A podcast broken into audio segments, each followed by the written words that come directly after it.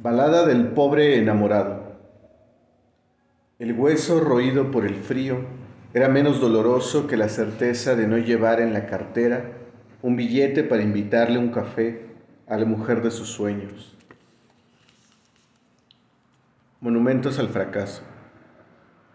Cualquier día, el estruendo de una tradición simbra la ciudad donde sentamos nuestra confianza y la tranquilidad la esperanza y la certeza se convierten en montones de escombro, monumentos al fracaso.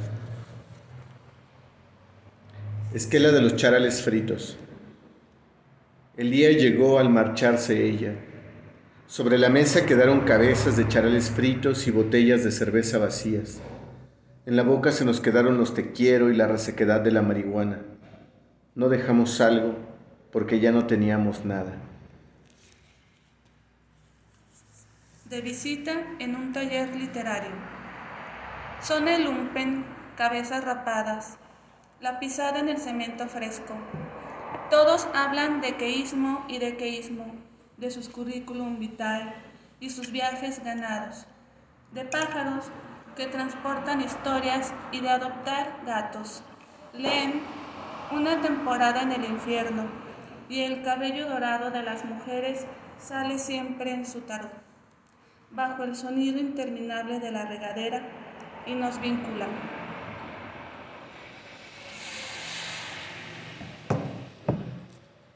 Perfiles de hospital. Los bloques de la cama sostienen días tristes. Cae la música en su ruina. Caen vestidos largos. Me escucho en los hospitales, en todos los rincones. No hay cuerpos unidos, no hay ningún romance. La báscula se hunde contra el suelo. Pienso breve sobre la cama vacía. Alguien durmió allí, tal vez oculto por sábanas blancas, y sé que regresará paso a paso sosteniendo la noche, que se abre todos los días para caer de nuevo. Las terminales de la luz impidieron que la lavadora siguiera su curso. Mi espalda fue poblada por demonios, tenía poderes kármicos. De fondo, mi hijo practicaba en su piano su disgusto conmigo. El jarabe rancio y el mecanismo de la escritura me parecieron un rebozo. Tengo la sensación escénica de estar en el Coliseo romano, de ser una columna dórica, de ir sobre el lomo de una bestia, para decir algo médico, por ejemplo, firme con una X, y perderme como un pasador en la cabeza. Las puertas del hospital que voy tocando están abiertas. Algunos timbres facilitan percibir su decadencia. Estoy por debajo del dintel arañando los hilos. En la sala de espera faltan sillas de cara al cielo para pintar un escenario.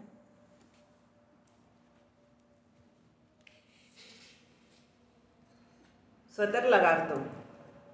Mi suéter se fugó del tendedero. Era un suéter cualquiera, pero eso no lo hace menos especial. No sé si huyó del frío de la noche o se arrojó de la azotea en un intento desesperado por retornar al origen. La vecina sacó al gato antes del alba y juró haber visto mi suéter arrastrándose escaleras abajo como un lagarto fragante, en busca de un desvestido a quien detallar o de un refugio que lo protegiera de la mirada inquisitiva de los volcanes. Seguí su pista, una clara senda de pelusas y fibras, y al llegar al final, al final de los peldaños, del pasillo, de todo, me encontré de frente con mi esperanza convertida en cangrejo, en un horrible crustáceo que deshilaba finalmente el último vestigio de mi buena fortuna. Mm, demora. El pánico abre su puerta a las 8 de la noche y se coloca debajo del muérdago Espera con la paciencia de un ahogado que guarda la esperanza de convertirse en ancla. Big Mouth Billy Bass. Explícale a un niño qué es la muerte sin usar, sin usar pleido ni bloques de madera. La danza del pez dorado terminó ya y los rayos del sol brillaron en sus escamas por última vez. Rezamos un par de oraciones, Take Me to the River y un Ave María. Que se abran las puertas del cielo donde el agua fluye fresca como en el inodoro. Nos olvidamos del asunto cuando el pez dorado comenzó a cantar y a bailar como un trofeo.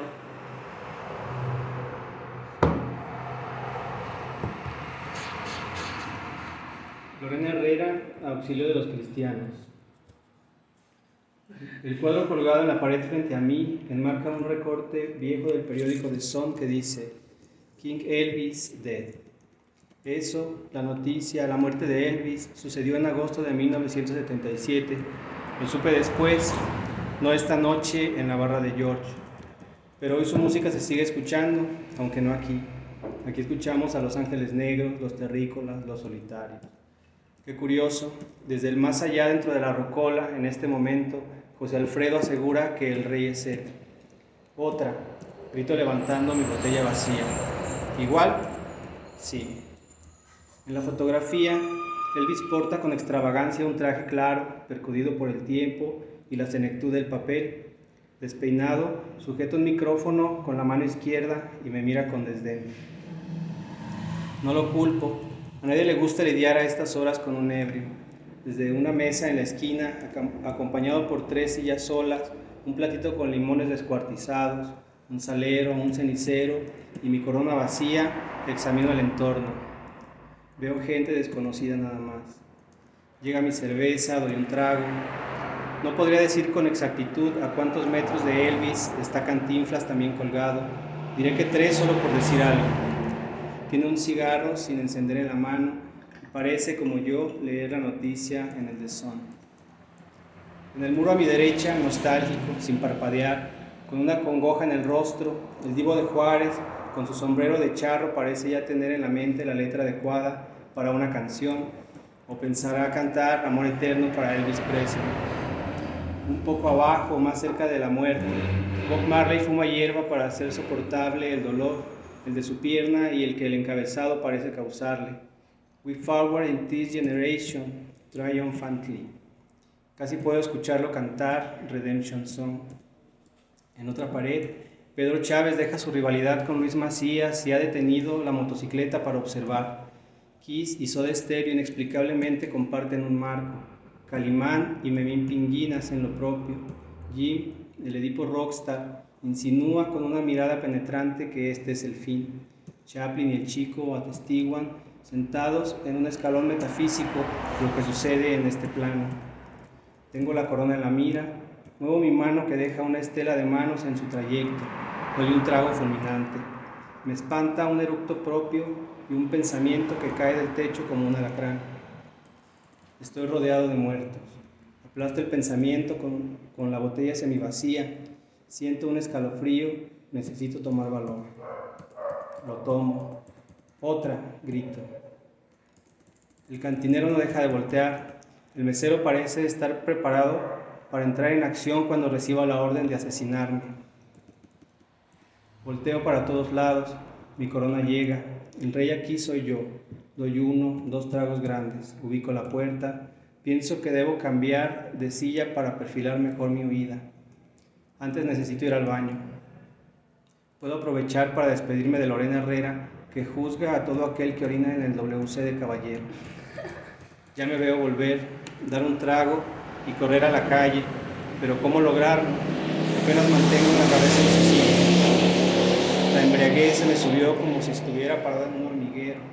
Esto ya es aterrador, más aterrador que haber encontrado hace rato un vacío absoluto en las bolsas del pantalón vacío que contuvo caos de billetes revueltos y que se fue extinguiendo poco a poco. Nuestro indiscutible destino, susurro, para escucharme y saber que sigo aquí, acodado en la mesa. Botella en la mira, estela de manos, un trago, bruma, mareo.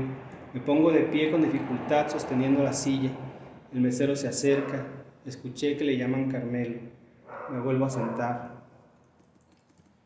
Rasco dentro de las bolsas del pantalón como si raspara la piña de un maguey, como si fuera a brotar o al aguamiel el efectivo. Pero nada, a lo mejor hay que raspar y esperar un poco. Eso hago, le doy un tiempo. Una nueva estela de manos busca la cajetilla de Seneca. Apenas me pongo un cigarro entre los dientes, Carmelo ya está aquí con su chasquido y su llama obsequiosa. ¿Todo bien, caballero? Me pregunta moviendo el bigote. No sé cuántas veces me ha visitado hoy Carmelo. Intento decir que sí, pero solo lo intento. De mi boca nada más brota humo y algunas haches. Asiento con la cabeza, creo que, creo que asiento con la cabeza. Que me diga caballero y me hable de usted me da esperanza. Aún hay algo de respeto en ese ser sospechosamente vivo a esta hora. Escucho la charla y risas de las otras ánimas difusas a mi alrededor. No entiendo una palabra, pero escucho. Hablan su propio lenguaje, el idioma de la noche. El cantinero al fondo, espectro borroso, seca un tarro con, con su franela mientras vigila. Interrumpe, mira el reloj, da una orden. Carmelo de inmediato toma un montón de charolitas apiladas, pone una comanda por charola y comienza a repartirlas. La cuenta llega a mi lugar, la comanda luce espeluznante, igual que los dedos gordos deformes de Carmelo. Un rectángulo horrendo con números brutales, con garras y fauces tóxicas, imposibles. Doy un soplo de esos que hacen espacio dentro de uno, de esos que parecen sacar el alcohol del cuerpo Miro a Carmelo y señalo la puerta donde Lorena Herrera aguarda impaciente mi llegada. Eso quiero pensar. Trato de levantarme. Abandono el cigarro en el cenicero. Doy un paso. Toda la cantina se mueve. Me detengo para cerciorarme de que no se trata de un cataclismo a estas horas de la madrugada. No lo es. Carmelo me encamina hasta la puerta del WC. Un buen tipo, Carmelo. Entro. El baño es más angosto cada vez que vengo. Su aroma cavernoso no cambia nunca. Este lugar se contrae como si aquí, como si aquí dentro aconteciera un orgasmo. Temo una muerte prensada dentro de esta, de esta vulva de concreto. Llego hasta el mingitorio, ahí está ella, Lorena, preciosa, colgada del muro, joven, rubia, atractiva, en traje de baño y zapatillas. Me mira con su mirada lince verde de las cavernas, de ojos medio cerrados como si le calara la luz y que pienso inspiró a Derek Zulander aquella, aquella mítica mirada azul acero. Me bajo la bragueta. Cuando estoy orinando, estiro un brazo para detener la pared y no me caiga encima. Lorena se acerca gateando. Busca bien en la bolsa de atrás, mi amor. Me dice quedito al oído. Su voz se mezcla con el chorro de mi orina. Me miro sonriendo y me sacudo las últimas gotas. Meto la mano al bolsillo trasero, ahí está Diego de cabeza y Frida al otro lado, divide. Me despido de Lorena con el billete. Te debo una, nena, la siguiente es a tu salud. Le digo mentalmente sin decirle que no es oportuno hablar en este estado. Pienso mientras salgo de las contracciones rítmicas de este conducto, consciente de mi embraguez. Carmelo custodia la puerta, un buen tipo Carmelo. Me escolta hasta mi lugar. La cuenta ya no luce tan aterradora al volver a la mesa. Le pongo el billete encima y camino rumbo a la puerta. Hey amigo, me detengo. Volteo para atender. No es a mí a quien busca esa voz. Salgo entre las puertas de madera que gruñen a mis espaldas, dando pasos cortos, leyendo mi rumbo en el braille de las paredes y postes. Aseguro cada paso al pavimento y me pierdo transeúnte nocturno de las calles vacías. Hola, nosotros somos el colectivo Mar de Nombres de la ciudad de León, Guanajuato, y estamos iniciando nuestras primeras sesiones del podcast. Mi nombre es Pedro Mar Rivera. Eva Karen. Carla Gasca. Caleb Solórzano. Y bueno, les queremos compartir un poco de lo que estamos trabajando de manera individual y también como colectivo. hemos ya he trabajado algunas reseñas de algunos artículos, de libros de escritores, de algunas autoras guanajuatenses y vamos a estarles compartiendo eh, pues diferentes temas que estamos preparando para ustedes. Ahora mismo, pues bueno, les vamos a platicar un poquito de lo que cada uno de nosotros está haciendo y pues bueno, vamos a comenzar con Eva Karen. Gracias, Omar. Este. La pregunta era otra. ¿Qué, estás, haciendo? ¿Qué, estás escribiendo ¿Qué estoy escribiendo? Sí, sí, sí. Bueno, este, pues muchas cosas. Este, bueno, poesía. Es, es un proyecto sobre autoras eh, que he estado leyendo a lo largo de cinco años de, manera, de manera frecuente. He tomado a Margaret Atwood, a Dorothy Parker, a Sor Juana, por mencionar algunas, y este, con base a, a lo que la experiencia que me dejan, pues eh, hago algunos escritos, ¿no? Pueden ser algunos poemas o pueden ser eh, reseñas o, o ensayos, dependiendo lo, lo, que, lo que me haya nacido de, esa idea o lo que me haya propuesto también como esa lectura, ¿no? con, esa, emoción. Este, pues eso sería lo que estoy haciendo ahorita en cuanto a literatura. Y Gracias. Yo, este, bueno, pues ahorita más bien estoy como cerrando varios proyectos. Eh, uno de ellos pues fue justamente este, bueno, este ya, pues, ya salió, pero, pero sí era también como, o sea, parte de, lo que se trabajó este semestre, que fue, bueno, es un libro de 10 autores guanajuatenses, eh, que se logró gracias a una beca de, de IE, y se llama Crestomatía Yincata, el librito. Bueno, esto fue un proyecto que, que, pude trabajar en colaboración con varios autores y en lo personal pues estoy también trabajando este, eh, pues medio campechaneo, cuento y poesía. en cuento, y también tengo un proyecto que se llama Tres Cuartillas, que sea lo, lo quiero arrancar el próximo año, que es de ensayos de puras morras. Entonces, este, pues la idea es justamente escribir ensayos sobre varios temas en tres cuartillas y, van a ser cinco autoras, cinco autoras guanajuatenses y durante seis meses van a estar mensualmente, cada una va a estar eh, escribiendo cada mes un ensayo de tres cuartillas durante seis meses más o menos para ver cuánto, cuánto reunimos de material. Y de ahí pues la idea también es sacar un libro. Eh, bueno, más que nada, bueno, como en proyectos para coordinar más o menos, eso es lo que estoy trabajando. Y, y en lo personal pues sí cuento, ahorita no, o sea, no, no tengo nada como en concreto, porque más bien pues me agarro escribiendo y luego en un futuro espero que eso sirva de algo, ¿no? En la vida. Pero pues, pues sí, creo que es lo que he estado ahorita chambeando. Bien, bien.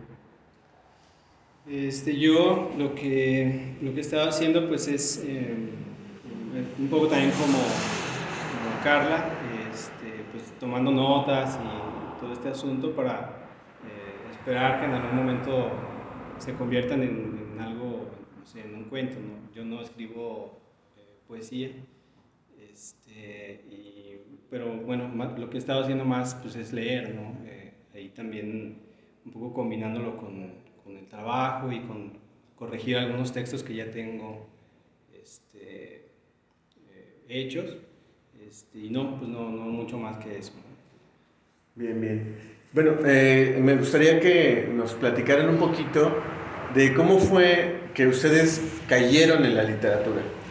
O sea, ¿en qué momento, si es que lo tienen claro, o si no, a lo mejor medio borrosón, ¿cómo, cómo fue que ustedes decidieron dedicarse a escribir? O sea, ¿En qué momento dijeron, va, yo quiero ser escritora, yo quiero ser escritor? ¿Cómo, cómo fue ese momento? ¿Sí les pasó que, sí que de repente dijeron, quiero hacer esto, o solo fue parte de un proceso de ir leyendo y de repente ya se dieron cuenta que ya estaban escribiendo. ¿Cómo fue? ¿Quién, quién nos quiere comentar?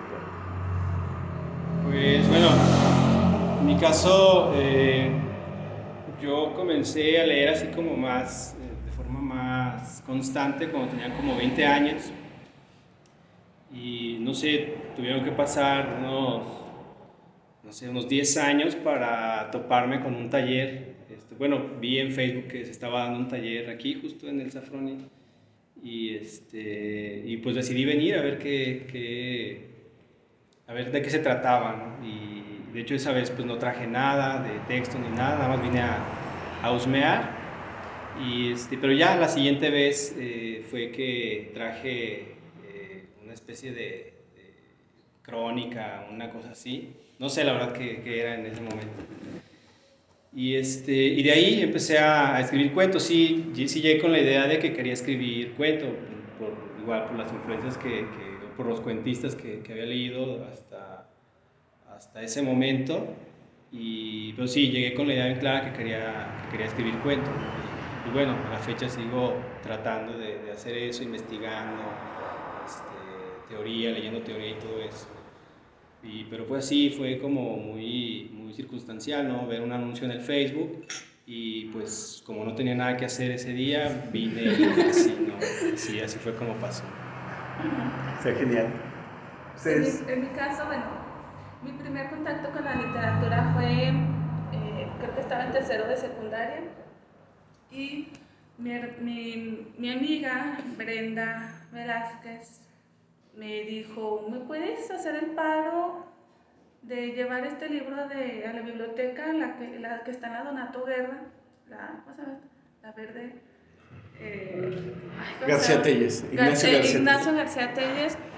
Eh, incluso la credencial era de cartón y todo.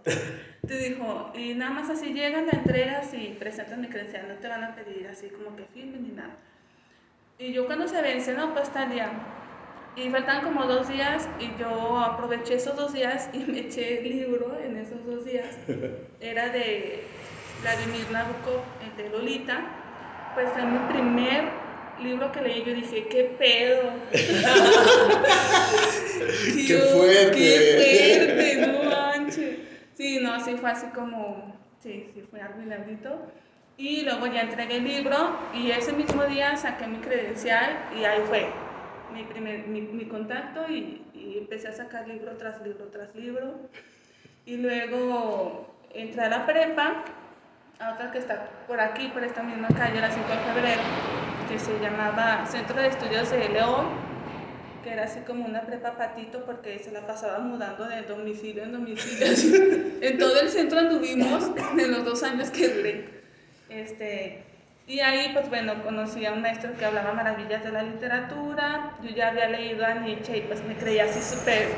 Ay, no, no cualquiera la ha leído y todo ese rollo. Y pues bueno, ya cuando te dan la cátedra sobre ciertos autores, pues dices, no sé absolutamente nada. Y él mismo nos invitó a un taller literario e ingresé ahí. Y fue de la manera en la que yo empecé a llevar mis escritos, mis pensamientos sueltos, mis, mis intentos de algo, ¿no? Entonces fue cuando participé en eso. Pero, eh, bueno, ahorita, ahorita seguimos con Este, Carla, ¿nos quieres platicar tú? Sí, perdón, es que se me anda descargando acá. Pero bueno, ahorita lo pongo. Este. Sí, yo, mi experiencia. Pues, yo, yo pasaba mucho tiempo, bueno, yo soy hija única y, pues en las mañanas iba a la escuela y en la tarde me, quedaba, me dejaban con mi abuela. Y pues solo cuando estaban mis primos como que pues jugaba, ¿no? Y el resto del tiempo pasaba mucho tiempo sola. Mi, pues, mi abuela pues ya era una persona mayor, entonces pues no, no era como que jugara conmigo, ¿no? Yo era una niña. Entonces pues tenían una biblioteca, una pequeña biblioteca, en realidad como esas bibliotecas donde siempre tienen un montón de enciclopedias y de libros que son más de adorno que en realidad nadie los lee y tenían la, este, el Tesoro de la Juventud, que es una, así una colección de libros, pero vienen muchos cuentos ahí. Entonces yo me acuerdo que me ponía a ojearlos y de repente pues me agarraba leyendo los cuentitos y los textos que venían ahí, luego eh, hacían, venían como también algunos como experimentos para que hicieras en casa y bueno, pues sí, hacía muchas travesuras ahí, porque pues tenía mucho tiempo sola, o sea, para pasar ahí este, sin hacer nada, entonces fue así como empecé más o menos a, acercarme pues, a la literatura. Y también en, en la, pues sí, en la escuela el bibliotecario era mi amigo. Y, y, siempre pues cuando me aburría igual iba a la biblioteca. Y, y pues ahí o sea, yo también iba a la primaria y, era así como una onda medio corrupta porque el bibliotecario me, me prestaba los libros sin, sin tener credencial yo, ¿no? Así, porque creo que tenías que estar como en sexto de primaria para poder tener credencial. No sé, una cosa medio extraña. Eh, creo que porque eras un niño y no te prestaban tan fácil los libros, pero él me los prestaba, entonces también pues me, me hacía ahí como el paro de... ¿Y, en qué momento pasaste de ser lectora a escritora? O sea, ¿cómo ah, fue ese salto? Yo creo que más bien fue como como poco a poco, porque, o sea, fue un proceso porque, pues igual desde niña escribía cosillas, y, pero creo que nunca te lo terminas de creer, ¿no? O sea, como que asumirte como escritor, eh, a lo mejor ya es cuando te lo tomas más en serio, o sea, cuando ya es como un proceso hasta biológico, ¿no? Yo a veces me pasa que, que aunque no tenga ideas para escribir, si no escribo me siento hasta físicamente mal, ¿no? Así como que me da algún tipo como de ansiedad o no sé, es como, como esa necesidad que creo que se va... Eh, en mi caso fue a la par de, o sea, así como, como empecé a leer, yo me di cuenta de que, oh, o sea, yo quisiera escribir algo así, ¿no? O como, si alguien escribió esto, entonces yo puedo escribir otra historia, ¿no? Entonces, creo que más bien fue eso, fue como, como ir experimentando. Eh, ya me acuerdo que en la secundaria yo ya escribía mis poemas, pero pues acá como... me acuerdo que estaba enamorada de Gustavo Adolfo Becker y tenía, tenía una bibliografía de Becker, o de esas que venden en las papelerías, que, que son las Ah, las biografías, ajá, que viene la fotito y atrás viene la vida de la persona. Entonces me acuerdo que compré una y la pegué en mi libreta de poesía. O sea, en la secundaria era así como si fuera como la musa, pero era mi muso, ¿no? Chayanne. y pues escribía así, disca inspirada en Gustavo Adolfo Becker. Y bueno, uno hace muchas cosas así muy ridículas cuando es adolescente, pero, pero así me animaba a escribir y aunque no se lo, se lo enseñaba solo a mis amigas, así como era, era como más una onda de secreto, ¿no? Así como algo más under, como que hasta te da un poco de pena decir, no, es que escribo, ¿no? Yo escribo porque es como medio raro también, ¿no? Cuando eres morro, pues, ¿quién se escribe, no? Es más bien como, pues, haces otras cosas, no escribir. Y ya, este, pues, yo creo que, pues sí, a los veintitantos años, o así ya cuando estaba más grande y era más consciente de, de qué me gustaba y qué no, en, el plano literario, pues eh, ya me, empecé a tomar más en serio el, proceso de escritura y empecé a animarme a publicar cositas, a compartirlas de manera más formal, ¿no? Ay, qué chido. Sí. Bueno, yo, es que me gusta mucho como pensar, ¿no? desde dónde vamos acercándonos a la literatura. Primero como lectores y luego ya como escritores, ¿no? Yo eh, tuve la suerte de que en, en, la familia de mi papá y en la familia de mi mamá se dedicaban a, vender periódico. Entonces eran voceadores y entonces desde niño siempre estaba en contacto con libros, revistas, el, periódico, pero yo leía de, pues, de lo que me llamaba la atención como niño, ¿no? el, sensacional de luchas, eh, la familia Burrón, eh, el Archie, ¿no? y, luego salieron, salió una colección de de revistas que tenían una especie de humor negro y albures ahí mezclado, ¿no? Y, y, eso era como lo, que, lo primero que yo estaba consumiendo. Obviamente había algunas cosas que no entendía porque pues era como eh, mucho más complejo este, para lo que yo, para la edad que yo tenía, tendría 9, 10 años. Pero luego me di cuenta que me, me la pasaba muy bien cuando estaba leyendo. Y, y eso fue algo que, que me gustó o sea, mm, yo sí este, tengo, tengo otros hermanos y siempre tuve un montón de amigos y de primos y demás, pero me di cuenta que cuando no estaba con nadie, algo que me hacía sentir muy bien era este asunto de leer, Y bueno, yo empecé primero a escribir canciones, yo quería tocar la guitarra y ser un artista muy famoso, pero luego me di cuenta de que eso era como mucho más complicado y de escribir canciones fue que me brinqué a, escribir poesía primero, mucho tiempo después al cuento y luego ya al ensayo, ¿no? Como que me fui ahí brincando de un lado a otro. ¿Y cuáles fueron como tus influencias? ¿Cuáles fueron como tus influencias? Así que digas, ah, estos, estos autores me marcaron. Autores, híjole.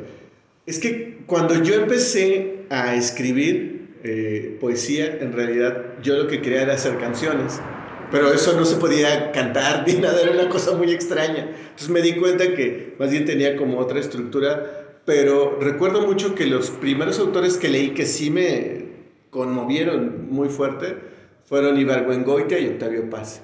En el Fondo de Cultura Económica tiene una colección de, no recuerdo cómo se llama, pero son unos libros chiquititos en los que sacan muestras de obras. Breviarios, son como breviarios parecidos, pero no más chiquitos y delgaditos. Son, son, traen, por ejemplo, tres cuentos de algún autor, ¿no? Un poema largo de alguien más.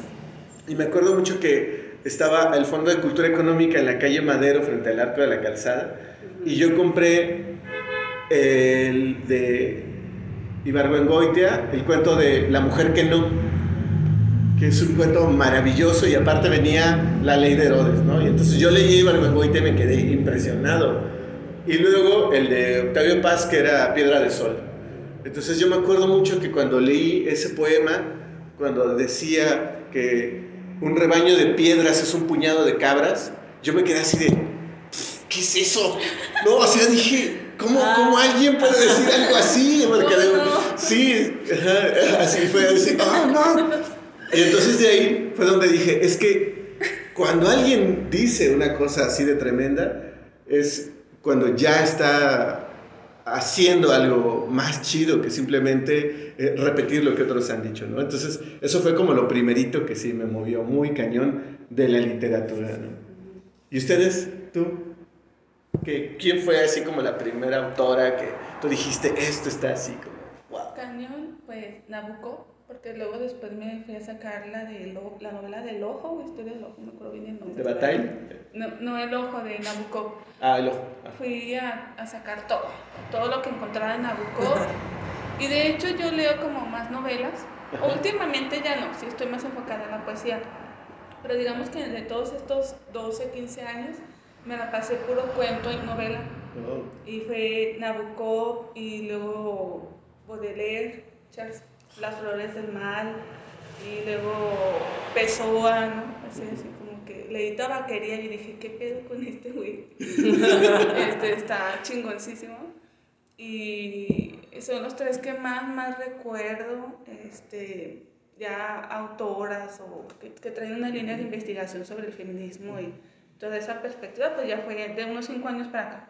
Digamos que, como dijo Valeria Luiselli últimamente en una conferencia, dijo, yo llegué tarde al feminismo y yo me siento igual, ¿no?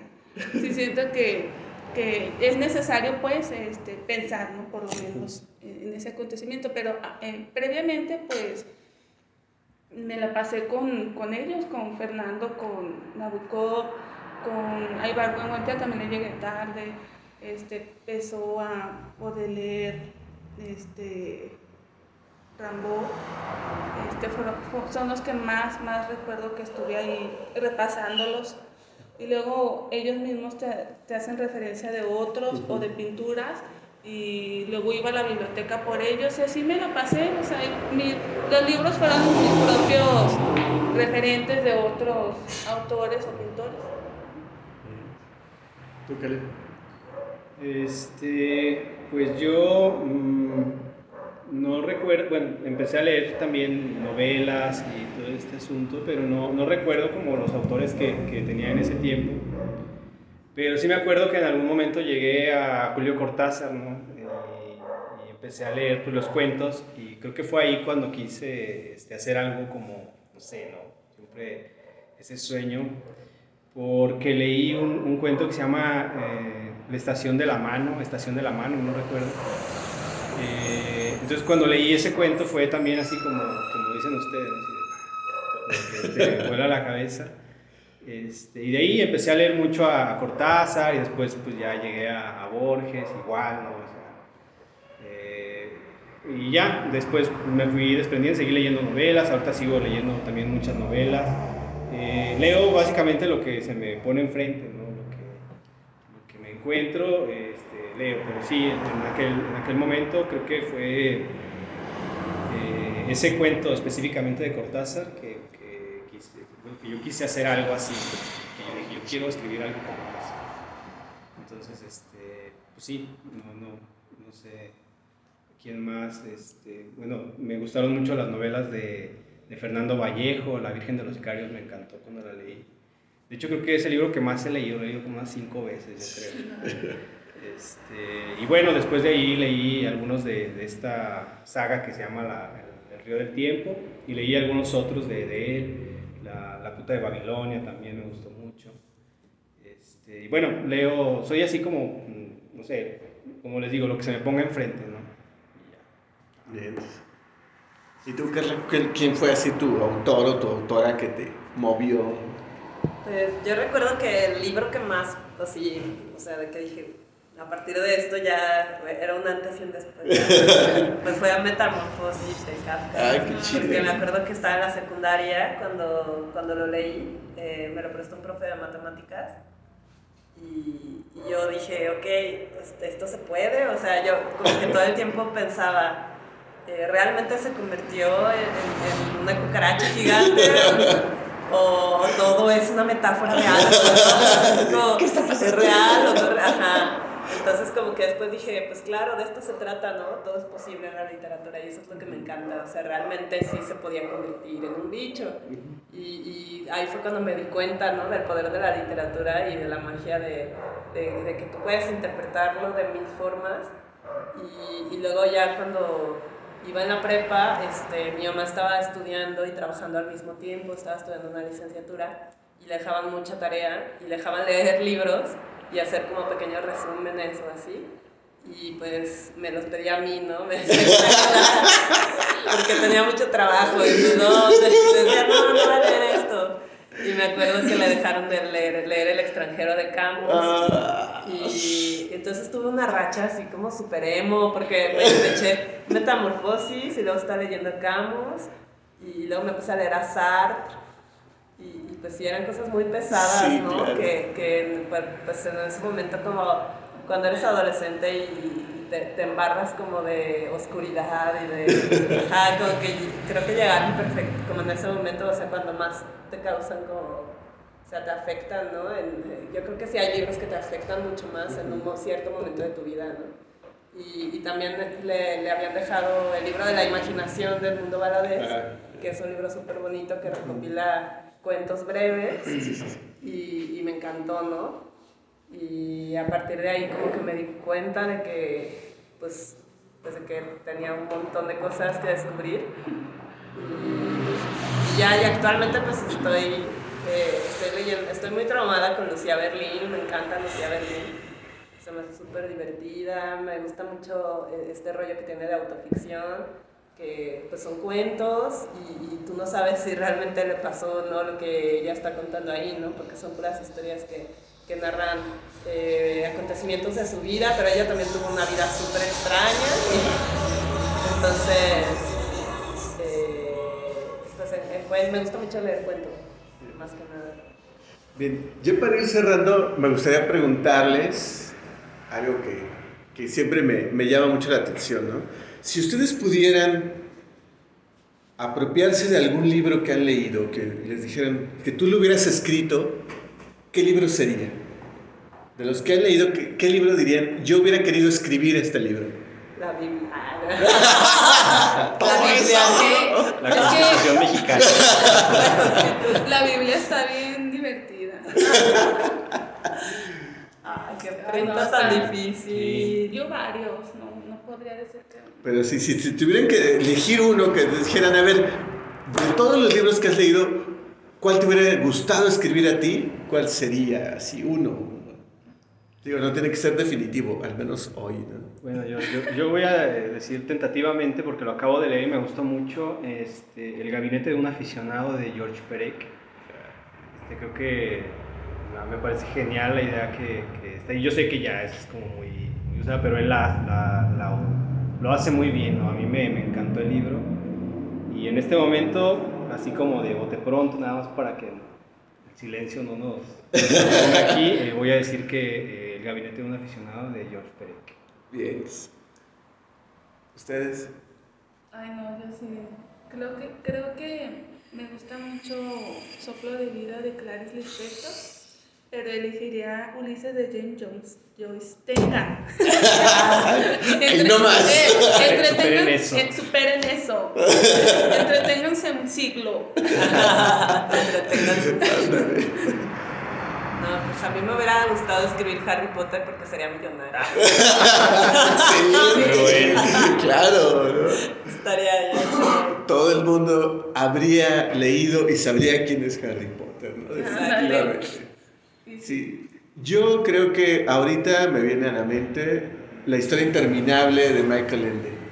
Ay, es muy bonita. Sí, me parece que es un libro que tiene una carga de sabiduría tremenda y la manera en cómo te va llevando, los trucos que hace ahí para desarrollar la historia y este, este asunto de que cada capítulo lo empieza con una letra, Ah, sí. de la A a la Z, me parece que, o sea, tiene ahí como ya una intención muy marcada de, de lo que es la literatura, ¿no? Ahorita creo que eso es lo que me viene a la mente. No, pero fuera de broma. ah. La Biblia. Este, la Biblia, No. Eh, descubrí también hace no mucho, hace un año aproximadamente, a una escritora increíble que se llama Elena Ferrante. Que yo la recomiendo porque, uf, no sé, también me voló la cabeza. Y tiene una saga, aparte son cuatro libros increíbles que la saga se llama La amiga estupenda. De hecho, HBO se acaba de sacar. Bueno, no acaba de sacar, ya tiene rato, sacó la serie. Eh, y y es, es, nadie sabe quién es Elena Ferrante, se supone que es, es un misterio, la autora no se deja ver, pero eh, tiene una, una manera de narrar una historia de vida, ¿no? Así a lo largo de, de cuatro libros. Creo que me hubiera, me hubiera gustado escribir algo así. Muy bien. Bien, pues eh, muchas gracias por eh, acompañarnos, por ver, escuchar nuestro podcast. Les vamos a estar compartiendo después otras entrevistas que vamos a hacer con algunos autores de aquí de León. Vamos a platicar con ellos acerca de su trabajo. Y pues bueno, esperamos que eh, vayan siguiendo nuestro, nuestros videos, La nuestros página. audios. Nuestra página de, se las vamos a compartir es Mar de Nombres en Facebook, así nos van a encontrar. Y pues bueno, muchísimas gracias. Bye. Adiós. Bye.